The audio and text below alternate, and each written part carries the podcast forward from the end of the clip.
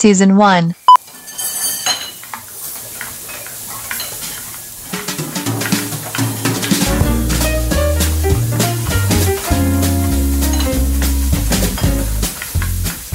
La sobremesa. Un podcast de la Pera Projects y Tibia Collective. Con Clara Andrade y Blanca Vallejo.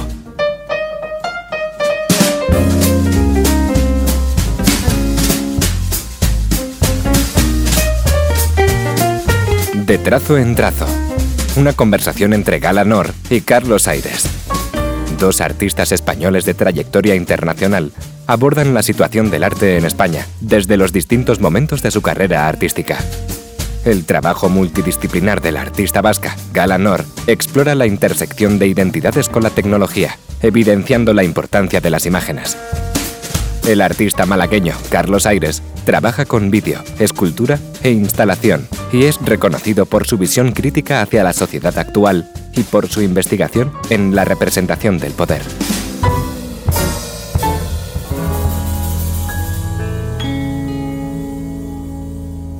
Queridos artistas, Gala, Carlos, antes de nada, gracias por embarcaros eh, junto con nosotras en esta eh, nueva aventura de la Pera Projects, La Sobremesa, que como sabéis es un podcast que busca accionar la escena del arte contemporáneo y además en esta primera temporada con un foco muy claro en eh, el arte en España, en la escena del arte contemporáneo español.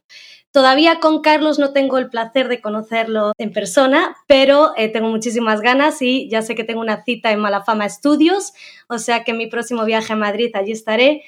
Y con esta vasca, que para mí es Galiña, eh, que ya sabéis que todo en el norte se queda, eh, como sabréis, o para los que no sepan, ya colaboro con ella en la galería desde 2019, ¿no, Gala? Sí, correcto. Y además, Gala ha sido parte de la Pera Projects. En una presentación que hicimos el año pasado, eh, en, una, en, una, presentación que buscaba homenajear a la semana eh, cancelada de las ferias en Miami.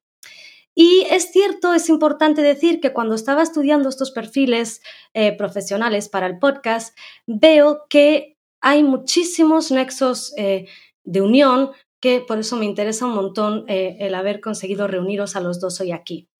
Quiero empezar diciendo que este episodio eh, es el más importante de la sobremesa porque no hay mundo del arte sin artistas. Y yo siempre digo esto, eh, que es que los profesionales del arte estamos aquí por vosotros y gracias a vosotros y que creo que en este mundo y en esta pues mercantilización horrenda, ¿no? Que lo está tocando todo, a veces quizás haga que, que olvidemos, ¿no? Esto, esta parte tan importante, este papel fundamental que tenéis. Entonces, hoy lo que vamos a hablar es sobre exactamente esto, el papel del artista. Eh, ¿Qué implica para vosotros ser artistas? ¿Qué, ¿A qué tipo de problemáticas os enfrentáis, os habéis enfrentado? Eh, además, es interesante esta carrera internacional rotunda ¿no? que ambos eh, tenéis. Carlos ha estado 14 años fuera, Gala lleva un periplo internacional desde los 16 y creo que es muy importante además ¿no? contextualizar todas estas preguntas que os vamos a hacer, que os voy a hacer en esta realidad España versus mundo. ¿no? Entonces quiero empezar en esta, en esta línea preguntando sobre cómo veis vosotros el, arte contemporáneo español en la actualidad, la escena del arte contemporáneo en España, y si me lo podéis contextualizar con lo que ambos habéis vivido también fuera, pues pros y cons, qué cosas positivas nos quedamos con el sector en España y qué cosas positivas habéis visto eh, en el extranjero. Gala, si quieres, empezamos, nos empiezas contando. Eh, bien, bueno, no sé por dónde abordar desde el principio la cuestión porque es una cosa bastante amplia. Y bueno, yo estoy segura de que Carlos tendrá mucha más experiencia que yo, pero yo, por ejemplo, eh, estudié la carrera fuera, estudié el bachillerato fuera y me quedé fuera. Durante casi los 14 años que estuvo Carlos en Estados Unidos, ¿fue? Bueno, Bélgica, Holanda, Estados Unidos, sí. También, de otro, otro trotamundos, vamos. Yo estuve entre Francia y el Reino Unido Y, a mí lo que me trajo a España de vuelta fue el Brexit. Se votó el Brexit y los astros se, se unieron de alguna manera y, y, por fin, irónicamente, pude dedicarme al 100% a, a mi obra una vez en España. En el extranjero yo creo que muchas veces eh, se pinta como una experiencia pues hiper enriquecedora y que abre muchísimas puertas, que no lo dudo, lo hace seguramente, eh, pero no es tampoco una experiencia particularmente fácil. Yo creo que aquí hay muchos recursos, pero desgraciadamente no es fácil acceder a ellos y tampoco, tampoco eh, las instituciones lo hacen particularmente fácil, yo creo, sobre todo para gente que quizá esté comenzando o que no sepa exactamente ubicarse dentro de lo que es la escena artística o el contexto español, que está compuesto por, por muchos contextos, ¿no? Cada, cada, autonomía tiene contextos completamente diferentes, con, con, artistas que tienen preocupaciones completamente diferentes y creo que no, quizá lo peor de, de esto sea que no hay un diálogo entre contextos. Los artistas no, no, yo creo que no se hablan mucho.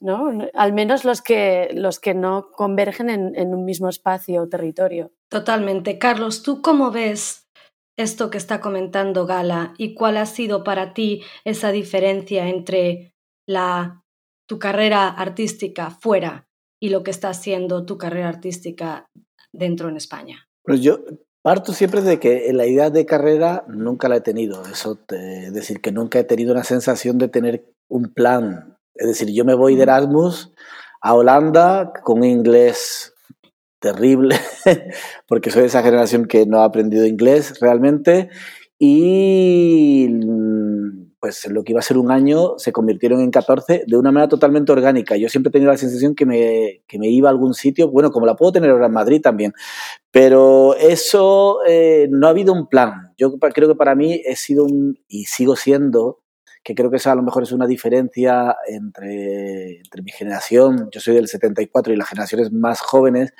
que mm, como, como eh, contábamos que esto, eh, y por momentos lo sigo pensando, es crónica de una muerte anunciada, dedicarse al arte es pues eh, algo que, bueno, pues es que ni te lo planteas de la misma manera que, no sé, yo me planteo que no voy a ser padre, ¿sabes?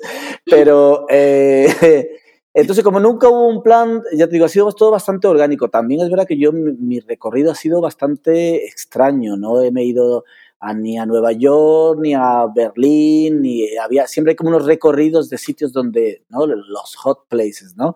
Y yo me fui a Tilburg en el sur de Holanda, después me estuve, estuve en Amberes, estuve en unos, unos dos años en Ohio, en Columbus, en Estados Unidos, un, tiempo muy cortito en Nueva York, pero y todo ha sido casi, mi recorrido ha sido más emocional que profesional, siempre uno paralelo al otro.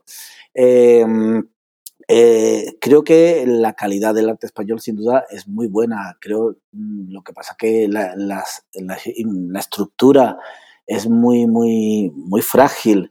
Eh, yo me volví hace 10 años a Madrid, que fue cuando monté Malafama Studios, eh, por una razón también personal. Ya te digo, yo el norte de Europa eh, me encanta, bueno, Centro Europa podría decir, y Bélgica es mi segunda casa, pero es verdad que yo soy lagartija sureña y hubo un momento en el que no aguantaba un día de lluvia más. Creo que los de Londres eh, sentimos eso también. Entiendo perfectamente. Eh, y eso mucha gente, eso mucha gente lo puede ver como algo muy banal, pero mucha gente que no ha vivido mucho tiempo en estos países, ya te digo, yo hubo un momento en, siempre dije, el que me vaya mejor profesionalmente, ¿qué significa? Tener una casa mejor, restaurantes más caros y vacaciones más exóticas pues para quien se, eso le compense fenomenal, pero yo soy, soy muy básico, te quiero decir. Eh, eh, y bueno, pues me vine a Madrid. Es verdad que el otro contrapunto eh, se paga un precio profesional. Y en mi caso yo lo tengo clarísimo. Yo me vine en un momento muy dulce, me acababan de dar un premio nacional, la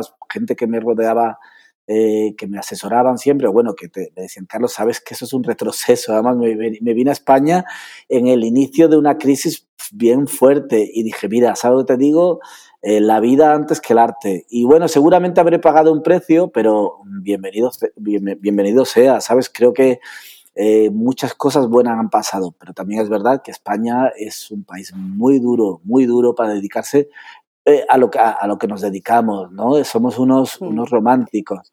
Sabes que, Carlos, yo con la crisis tú te fuiste de vuelta a España y a mí me pilló básicamente recién, recién licenciada. Claro. O sea que de repente fue eh, el mayor portazo en toda la cara que te pueden dar al salir con tu licenciatura en Bellas Artes y decir, ¿y ahora qué? ¿No? Eh, ¿ahora, ¿Ahora qué hago? ¿no? O sea, ahora no, se acabó el mundo, ¿no? Y, no sé por qué, lo, lo primero que se, me, que se me pasó por la cabeza a mí fue el seguir estudiando. ¿Fue bueno o malo? todavía ni lo sé, todavía yo creo que tengo un trauma de esa época de, la crisis. Claro, yo creo que, y eso me ha gustado lo que tú has comentado, de, no romantizar esta idea de estar en el extranjero, eh, eh, que creo que es importante. Yo al final creo que ha merecido la pena, sin duda. Eh, creo que también depende mucho de la situación en la que tú te vayas, eh, la situación económica. Además, creo que no hay que.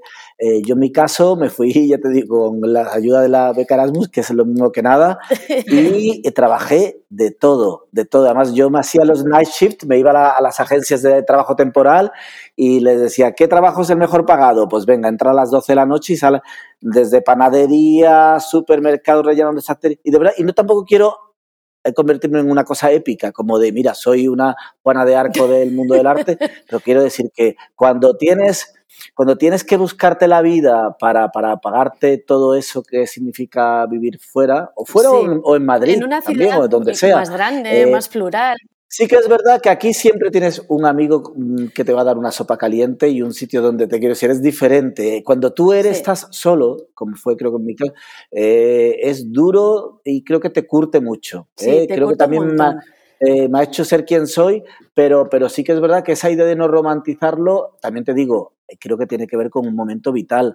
Yo, después de salir de rellenar estanterías en un supermercado a las 5 de la mañana, a las 8 estaba en la universidad digo, hostias, qué, qué fuerza tenía, tío, que ahora yo ya tengo, ya te digo, no sé si sería capaz, seguramente, ¿no? Pero, pero sí que es verdad que, que hay algo, hay algo duro en este, pero algo que te hace también, te hace un, yo creo que todo el mundo, siempre lo pienso, te dediques a lo que te dediques, creo que todo el mundo debería de vivir fuera de su país al menos dos, tres años. Estoy de acuerdo. Porque te hace mejor persona a todos los niveles. Sí, ¿eh? creces de una, de una manera a borbotones, básicamente. Sí. Yo creo que, que, la experiencia que yo tuve, sobre todo en Londres, que es donde más he vivido, eh, definitivamente me dio otra mentalidad y otra ética de, de vida, de trabajo y me hizo cuestionar eh, la importancia de cosas que, pues, igual ni ahora ni la tienen. Y luego conexiones que no solo personales y crecimiento que no solo personal, sino también artístico, que creo que, es fundamental. ¿no?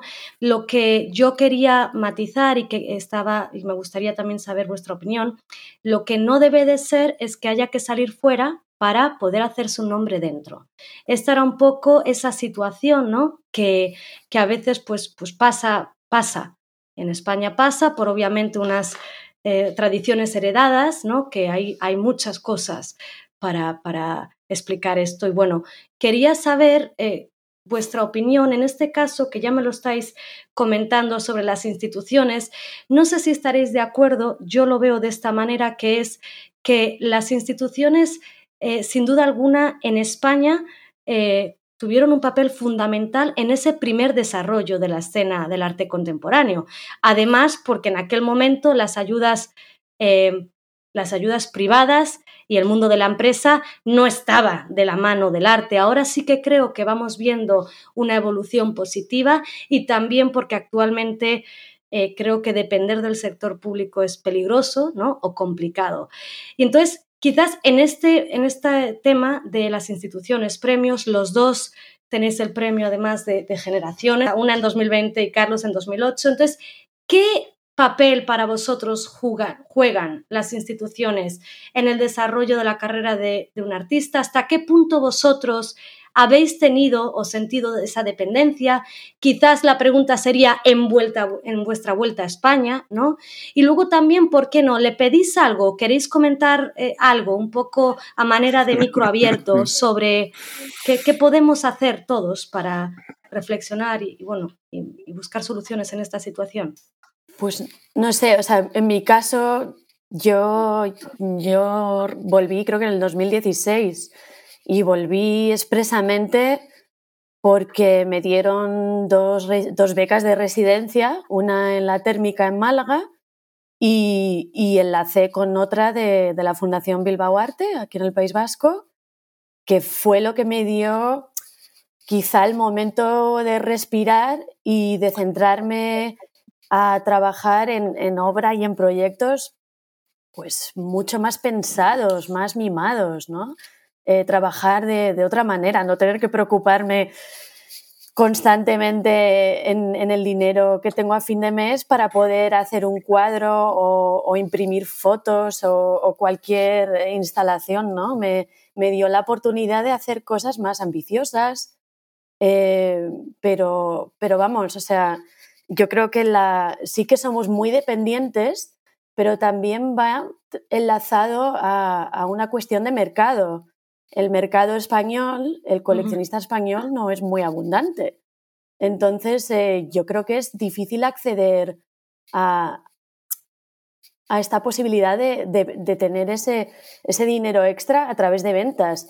Pero también me parece que, que sería un poquito naif pensar que el artista puede vivir eh, expresamente solo de las ventas. Es, yo creo que hoy día es muy difícil. Hay, mucha gente que, enseña en las universidades, en escuelas de arte y diseño, eh, que igual tienen un negocio propio también para poder eh, complementar a, lo que puedan acceder de una venta privada. Y ahí las instituciones ayudan bastante también a, visibilizar el trabajo, sobre todo de los jóvenes creadores. ¿no? Yo creo que, eh, por ejemplo, el premio que hemos mencionado anteriormente, el, Generaciones, eh, verdaderamente es una plataforma eh, que, visibiliza y que mm, ayuda a materializar proyectos que no se podrían hacer sin ese premio inicialmente. Y, de alguna manera también para un artista que, por ejemplo, no, no vive en la capital, no trabaja en la capital, no tiene acceso a ese contacto con otros artistas más centralizados, eh, ayuda a, generar nuevas conexiones, sinergias, incluso pues, eh, que alguien vea tu obra y te contacte a ti y, quizá te plantee una posibilidad de una exposición, un proyecto, un vídeo, lo que sea, ¿no? Yo creo que, que son de una manera eh, algo bastante sano para cuando uno está empezando, pero también eh, me parece que puede ser de, que puede jugar en detrimento cuando uno ya pues eh, está en un cierto nivel o un cierto una cierta velocidad en su carrera diferente, ¿no? También sí.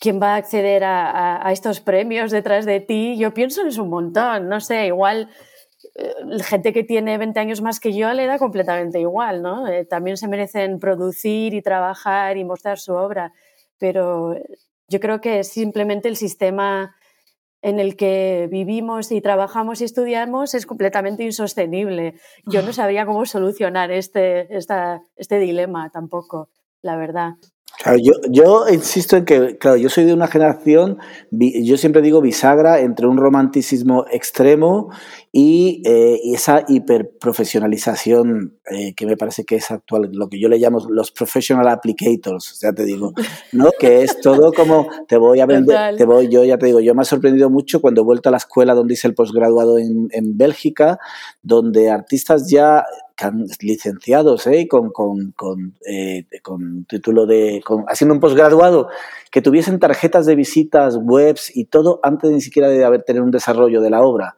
Entonces hay esa idea como muy clara de una especie del artista marca, que puede ser Instagram, de esa idea de te voy a vender humo si te lo tengo que vender porque te lo voy a explicar. Yo en ese sentido soy muy torpe, te quiero decir, yo creo que mi mejor tarjeta de presentación, siempre he dicho, es mi trabajo. Eh, eh, entonces yo creo que es esa idea del, del placer en el hacer, que yo soy, soy artista de taller.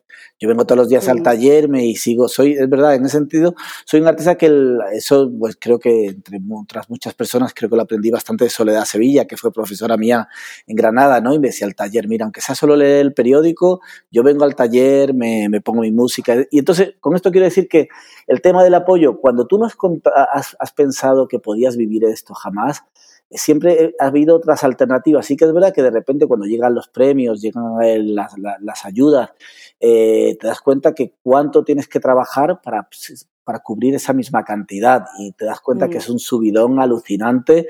Eh, yo esto llego tarde también, te quiero decir, yo no he sido consciente de, que, bueno, que sí que hay un momento para hacer residencias, pero eh, yo, es verdad que la institución española en ese sentido, mm, bueno, pues creo que es bastante precaria, eh, se agradece, ojo, pero que yo, por ejemplo, estos años, pues algún museo ha comprado obra, pero el apoyo es muy puntual, yo creo que mm, también es verdad que el momento ese de las vacas gordas a mí me pilló fuera, que ha sido ese momento, ¿no? De, el momento Musak, el momento Guggenheim, el momento donde había unas ayudas, una, todo era, claro, yo eso no lo he vivido, eh, pero eso ha sido como, como una, una locura. También es verdad que eso viene a demostrar que ese empujón de dinero, que creo que casi todos sabemos que ha sido bastante grotesco, no ha conseguido que el mundo del arte español tenga un empuje. Entonces, insisto, el problema no es un problema económico, porque incluso con mm. los bolsillos llenos no ha valido para que nadie se sitúe en el mapa fuera de mm. España, ni que tengamos unas estructuras más, mm, más sólidas. Yo siempre digo, creo que un ejercicio que se debería hacer, porque creo que ahora todos estos agentes están vivos y no, no, para apuntarlos con los dedos, sino para hacer un análisis de decir, bueno, si siempre sacamos el comodín de la economía como, como razón del fracaso del arte español, eh, ¿Qué pasa cuando hubo, cuando ha habido esos, esos, el boom del ladrillo que, que se vendía, en Arco venía, venían Barbara Glasson, White Cube, mm. ¿sabes? Que, que, eso ha sido, si con ese dinero eso no ha valido tampoco para que, para que la estructura del arte español se, se posicione o tenga como un, significa que el problema es otro y vamos a analizarlos, vamos a ver qué pasa, cuáles son los problemas. Y, ese ejercicio, que creo que es el gran ejercicio para cambiar de base todo esto, no se hace. ¿Por qué? Porque parece que eso eh, poner a, ciertas personas incómodas, que han sido directores de, les da miedo. Eh, les da vértigo cuando yo creo que no hay nada mejor de decir, oye, mira, yo esto pues lo hice mal o no lo vi. O, eh, y bueno, pero insisto, creo que cada uno desde la posición en la que estamos. creo que si nos vamos a la del artista, yo siempre digo, eh, creo que aquí en Malafama, junto con Ago Porto, hablamos mucho de, eh, porque el artista siempre como que somos unos llorones constantes, ¿no? De que culpamos a, somos, somos los grandes víctimas del sistema y, una cosa, ya te digo, nos, ponemos las marcas de guerra todo el rato y, todo contra nosotros. Y creo que también desde la posición que nos toca deberíamos hacer un ejercicio del mismo análisis, es decir, bueno, ¿qué es eso de que... Eh, eh, las galerías no me digan quién compra mi obra. ¿Qué es eso de que no tengamos unos contratos? Yo estoy ahora intentando ¿no? Eh, formalizar todo esto como un ejercicio de, de, profesionalidad también, ¿no? De decir, ya vale, vamos a empezar a... ¿Qué es eso de, participar en exposiciones donde no hay un, un honorario? Eh, y es verdad, al final... Estoy de acuerdo totalmente. Gran parte, gran parte de lo que nos pasa en, una cierta medida somos responsables. Entonces nadie vamos a cambiar nada, pero vamos a intentar entre todos un poco no apuntar siempre eh, a otro como que todo lo malo que nos pasa es, culpa de otro, correcto. Sí, sí, no, no, estoy totalmente de acuerdo y, bueno, que al final eh, yo creo que de lo que las reflexiones que estamos sacando de esta primera temporada de la sobremesa van mucho por ahí, va mucho de falta de, de estructura, de sistema, de, personas expertas que, que, organicen algo y algo de apoyo a largo plazo, ¿no? Pero bueno, que, que hay... Esas, yo sí que pienso que esas personas existen. Sí. Lo que pasa es que todavía esto es muy wet side story. Por ejemplo, algo que me gusta mucho de Estados Unidos, eh, algo que me gusta mucho de Estados Unidos es que yo puedo pensar totalmente diferente a ti, a Gala, o, o, mis ideales ser contrarios a los tuyos, Clara, pero siempre hay esa conciencia de lo que le nos, que formamos parte del sistema del arte. Entonces, como esto es una cosa muy pequeñita, aunque seamos, pensemos de manera totalmente diferente, tenemos que pelear por este pequeño jardín que es Sí, como los famosos unions que hay aquí. claro, aquí, aquí no ocurre, aquí siempre está esta cosa de unos, otros. Yo lo bueno que al estar tanto tiempo fuera, pues no eres parte de ninguna familia.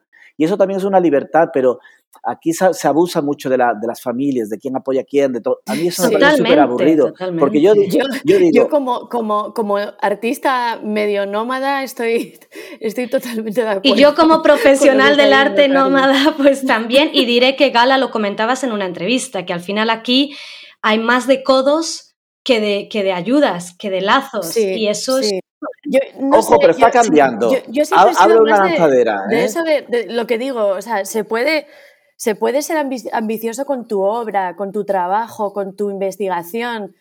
Y, lo que yo, he dicho, siempre he estado aquí para compartir, no para competir. O sea, yo sé que, por ejemplo, eh, hay gente que, que, lleva muy mal el que no le den algo, una beca, un premio o una residencia, porque se la han dado a otro y, ya están eh, como enemigos mortales, ¿no? Y, es que no debería ser así. A mí me parece fantástico que alguien, por ejemplo, que tenga mi edad o menos años, le den un premio y que tenga esa oportunidad y, que, que, pueda crecer, ¿sabes? O sea, a eso me refería y quizás más un poco. También creo que está, no voy a ser negativo totalmente, creo que todo eso está cambiando. Creo que no sé, yo personalmente, mira, lo que es la experiencia mala fama con los vecinos de aquí en Navoporto, Carabanchel, eh, debo decir que mm, em, empieza a haber muchas personas que eh, pensamos de otra manera, eh, tampoco vamos a ser los reyes del buen rollismo, donde venga, vamos a dar sopa a todo el mundo, porque es verdad... En la periferia también hay buena gente, ¿eh? de decir, que no, solo, no, solo, en Carabanchel, lo, que, no, lo que quiero decir con esto que se creó Arbanchel un festival, que hay un montón de cosas, por ejemplo, que creo que se están empezando a hacer eh, teniendo en cuenta de que esto es una comunidad. ¿no? y, y, sobre todo algo que no es, yo siempre lo digo, lo mejor, por ejemplo, de estos estudios no es, no tiene que ver ni con la carrera, ni con el éxito, ni con las ventas, ni con, tiene que ver con el día a día. Ya te digo, acaba, ahora mismo están siete del estudios ahí que acabamos, acabamos de comer. ese ratito es un modelo que, mm, de compartir donde puedes trabajar tu estudio eh, eh, puedes trabajar individualmente, pero compartes tus miedos, tus frustraciones, además a nivel personal, ojo, porque al final no puedes separar una de la otra. Y entonces eres persona antes que artista y bueno, y ahí se generan unas relaciones que sinceramente yo, eh, feliz de compartir taller con Botubol, con Paula Anta, ¿no? con el resto de los compañeros, Miki Leal abajo, Tornero, Sonia, mucha gente que realmente son amigos, eh, Marchesi, yo qué sé, y, y eso gente, por ejemplo, ahora acaba de entrar un artista sudafricano eh, que se va a quedar dos meses. Eso es súper enriquecedor. Mm. Yo esa idea del artista solitario en su casa. Eso, sí que es romántico. Y, triste, y triste. Ya te digo, yo creo que siempre digo, la gran obra de arte del, del siglo XX fue el suicidio, eh, el suicidio de, ay, se me acaba de ir, americano. Eh, ay, se suicidó el año pasado. Eh, te lo digo. Bueno, vendrá. ¿Artista? Y, sí, súper top, internacional. Que se suicidió el eh, año pasado. Sí. Ay, Dios mío, eh, estamos quedando fatal. No me acuerdo. Estamos quedando todos fatal. O el año pasado o el anterior, yo creo que fue el año pasado. Ah, bueno, bueno, vendrá, vendrá. Y la cuestión es que él, él, dejó una nota diciendo, I always wanted to be on top of the mountain, but once I was there, I didn't like what I saw.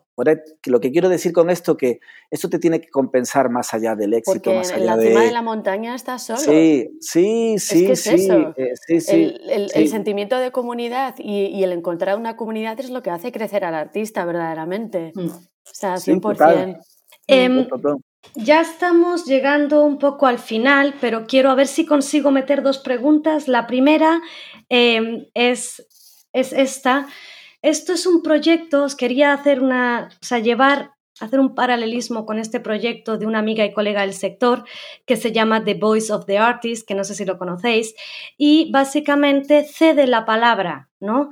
La voz al artista a que hable ¿no? Eh, sobre sus opiniones en los grandes temas que nos competen a todos, como puede ser la tierra, ¿no? como puede ser el humor. Entonces, hay, a mí nos parece a nosotras, eh, yo no sé si esto es un poco la tara de, de, dealer, de galerista, porque eh, cuando yo hablo de esta desconexión total de la gente y del público general y de la gente joven, al arte contemporáneo hay mucho de venta, y hay mucho de, ese problema también que pueda ser un acceso económico. Ya me contaréis vosotros, ahora quiero saber si para vosotros lo veis así, que también es un acceso de que no les interesa, ¿no? De objeto eh, y no solo relacionado con la venta. Pero bueno, la pregunta que yo os quiero lanzar es, si yo cedo este testigo a vosotros artistas, a que me habléis y que le digáis a la gente qué hay de importante sobre el arte actual, por qué hay que apoyar el arte actual, por qué el arte contemporáneo, o sea, ¿cómo, qué, qué le diríais a la gente joven si estáis de acuerdo con la realidad que yo veo? ¿Cómo, cómo puedes repetir? Vamos a refrasear quizá un poco. Vamos a ver. Eh, hay una desconexión clara entre la gente joven y el arte contemporáneo. ¿Estamos de acuerdo? Bueno, y entre la gente mayor también, entre la sociedad y la... Es, algo intergeneracional, pongámoslo así. Sí, sí, sí. La desconexión es intergeneracional. Bueno, es bien, correcto. Cuando yo hablo es de la gente joven y del público general, o sea, la desconexión es del no conocedor. Correcto. Yo, creo que no, no, es, no, es, no es que sea el conocimiento de, o sea, tú puedes, tú puedes ir a una galería o una exposición en un museo de arte contemporáneo no saber absolutamente nada del artista ni, de arte y, sentir. ¿no? yo creo que, para mí es una cuestión de imaginación, de, ese momento en el que vas a visitar una exposición y, sientes algo que, en, lo que tú te reconoces como persona. Eh, puede que sea de, múltiples maneras. Yo siempre lo he concebido de esa manera, ¿no? Y también eh, la cuestión es que también que, la, obra con la que tú te enfrentes en ese momento o la que, la que estés viendo, escuchando mm, o en cualquier formato posible, para mí siempre, siempre va a ser un reflejo de, la hora, ¿no? del tiempo en el que vivo o en el que esa obra eh, se creó. Y eso también a mí personalmente o, a otras personas les puede ayudar a, a comprender eh, ciertas eh, épocas, eras de nuestra historia colectiva eh, y no sé, como em, hay, hay tantas, tantas capas de, que, que quitar de, esta, de esta idea, no sé, no sabría exactamente. Pero yo creo que siempre se ha vendido el arte contemporáneo como algo quizá más elitista, ¿no? e incluso más académico por, por, tiempos. Y, y, yo creo que también hay, hay que, saber verbalizar eh, lo que hacemos de, una manera accesible. No estoy diciendo que de una manera mm, para tontos, sino que, también eh, tenemos que saber que, la obra que compartimos no la va a ver solo un académico o un crítico de arte, de alguna manera. También tiene que conectar con, personas en general. O sea, con la persona más que algo en específico, ¿no? Sí, yo, yo, pienso, yo pienso que la desconexión es una desconexión eh, cultural, te quiero decir. También es verdad que creo que ahora la gente se relaciona, esa idea del arte contemporáneo, yo creo que ahora mismo vemos mm, arte contemporáneo con otras formas que no son las clásicas y nos cuesta pensar que eso es arte contemporáneo, eso es partida. Yo creo que ahora mismo vemos cosas maravillosas desde videoclips, a, yo qué sé, en la calle, ¿no? O, el típico comentario de esto lo podría haber hecho mi hijo. Sí, sí, pues que, lo haga, señora, que lo haga, es lo que pues le que contestamos. Pero sobre todo creo que lo que hay es, es un, un, un, eh, un, un fracaso de la cultura. Y creo que esa es gran parte de lo que hace que en España eso se acentúe mucho más. ¿eh? Mm, si tú no educas en colegios, no educas en... Y bueno, pues, eh, ¿cómo, ¿cómo vas a querer que luego la gente valore eso? Yo creo que es una, una, labor que viene de muy atrás eh, y bueno, pues eh, creo que tal como, pues fíjate, ahora los colegios están quitando asignaturas de música, de arte, pues esto, esto va peor, mm. claro. Entonces, si eso no es un valor, ya te digo, yo siempre lo digo, en, a mí raramente en Bélgica amigos con trabajos mm, tan, ¿no? De, profesor o de bibliotecario me han dicho, oye, Carlos, quiero una obra, te lo voy a pagar a plazos. En España eso es casi imposible. Ya empieza a pasar, ¿eh? ojo, también no quiero ser tan negativo, pero cuando tú valoras algo, cuando tú entiendes que el trabajo del artista es un trabajo como el cualquier otro. Y que tiene que eh, ser remunerado. Claro, tiene que ser remunerado. Entonces la gente hay un respeto que yo creo que eso es de la misma manera que, pues, si alguien te invita a una exposición, sabe que tiene que haber unos honorarios porque es un trabajo, como el resto de gente que, que forma parte de una exposición. Por cierto, el, el, artista que quería decir antes es Mike Kelly. Ah, Mike mm. Kelly. Vale, vale, que, que tarde lo estaba buscando ahí.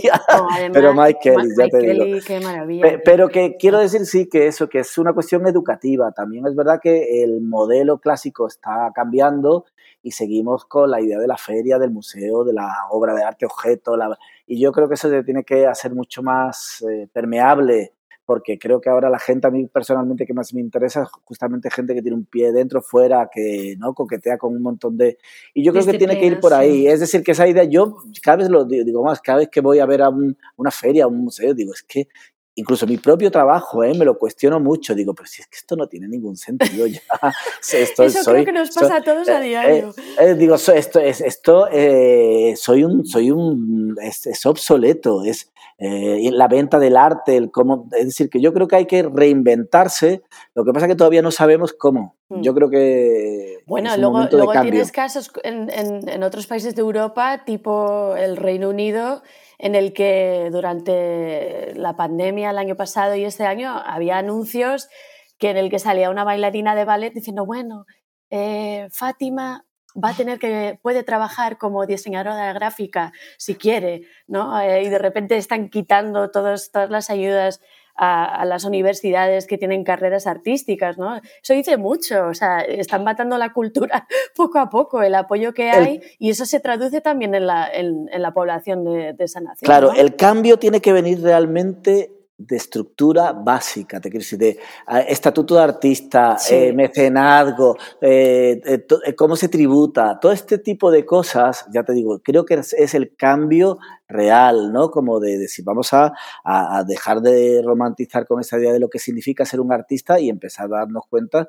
de que tiene unas es de una manera que, que, que, no vale el modo clásico de autónomo, tiene que ser otro tipo de...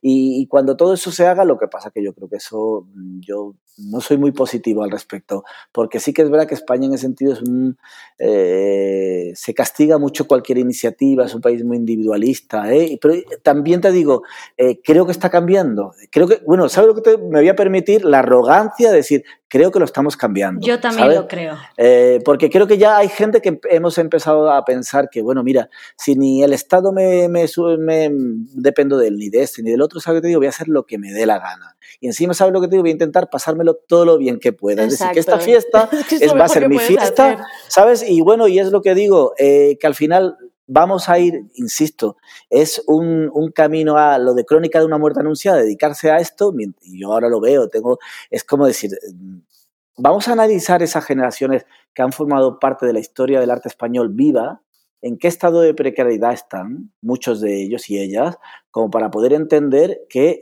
que nosotros eh, vamos a algo mucho peor, porque por lo menos eh, en los 70, 80, a España después de la dictadura éramos exóticos al mundo. Sí, le, ahora, ya te digo, no, no, no le interesamos a nadie y, como no empecemos a nosotros querernos un poquito más y dar valor a lo que hacemos, de intentar hablar de, inter, es muy gracioso eso, ¿no?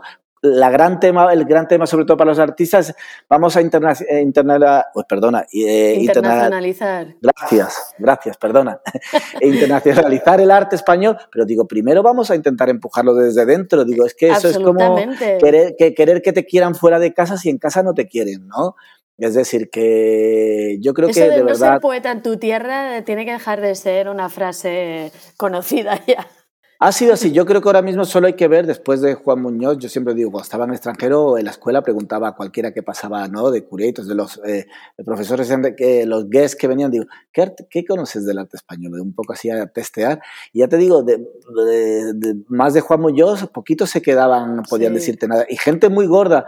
Entonces lo que quiero decir es que los pocos, o las, y las pocas, o las artistas que están eh, teniendo un poco de voz, eh, tanto nacional como internacionalmente, han hecho sus carreras fuera. Y es así. Y solos.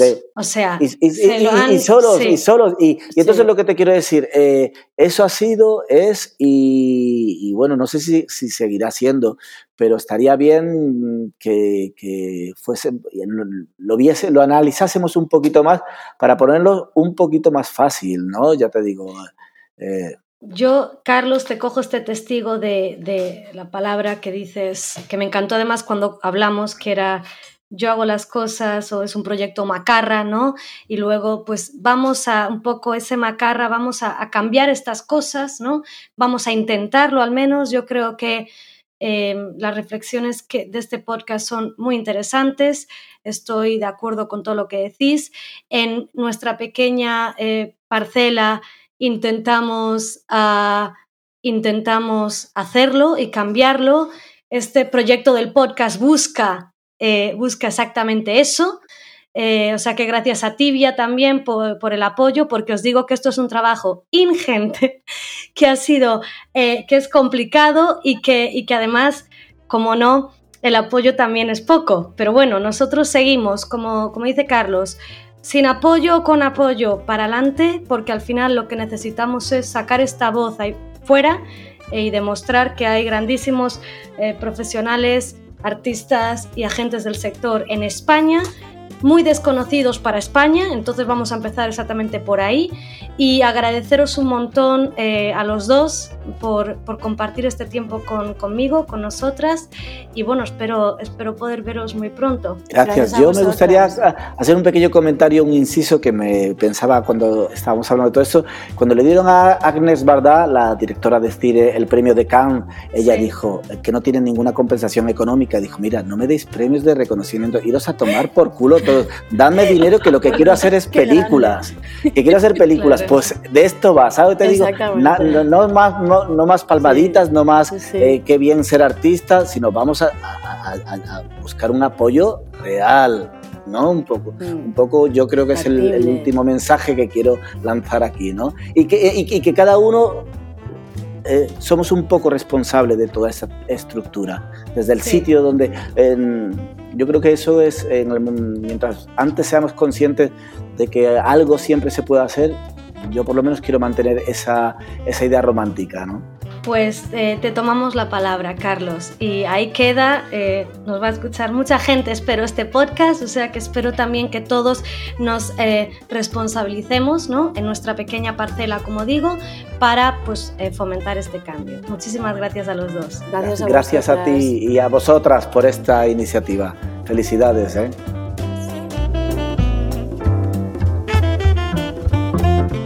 Este proyecto se lleva a cabo gracias a la colaboración del Consulado General de España en Nueva York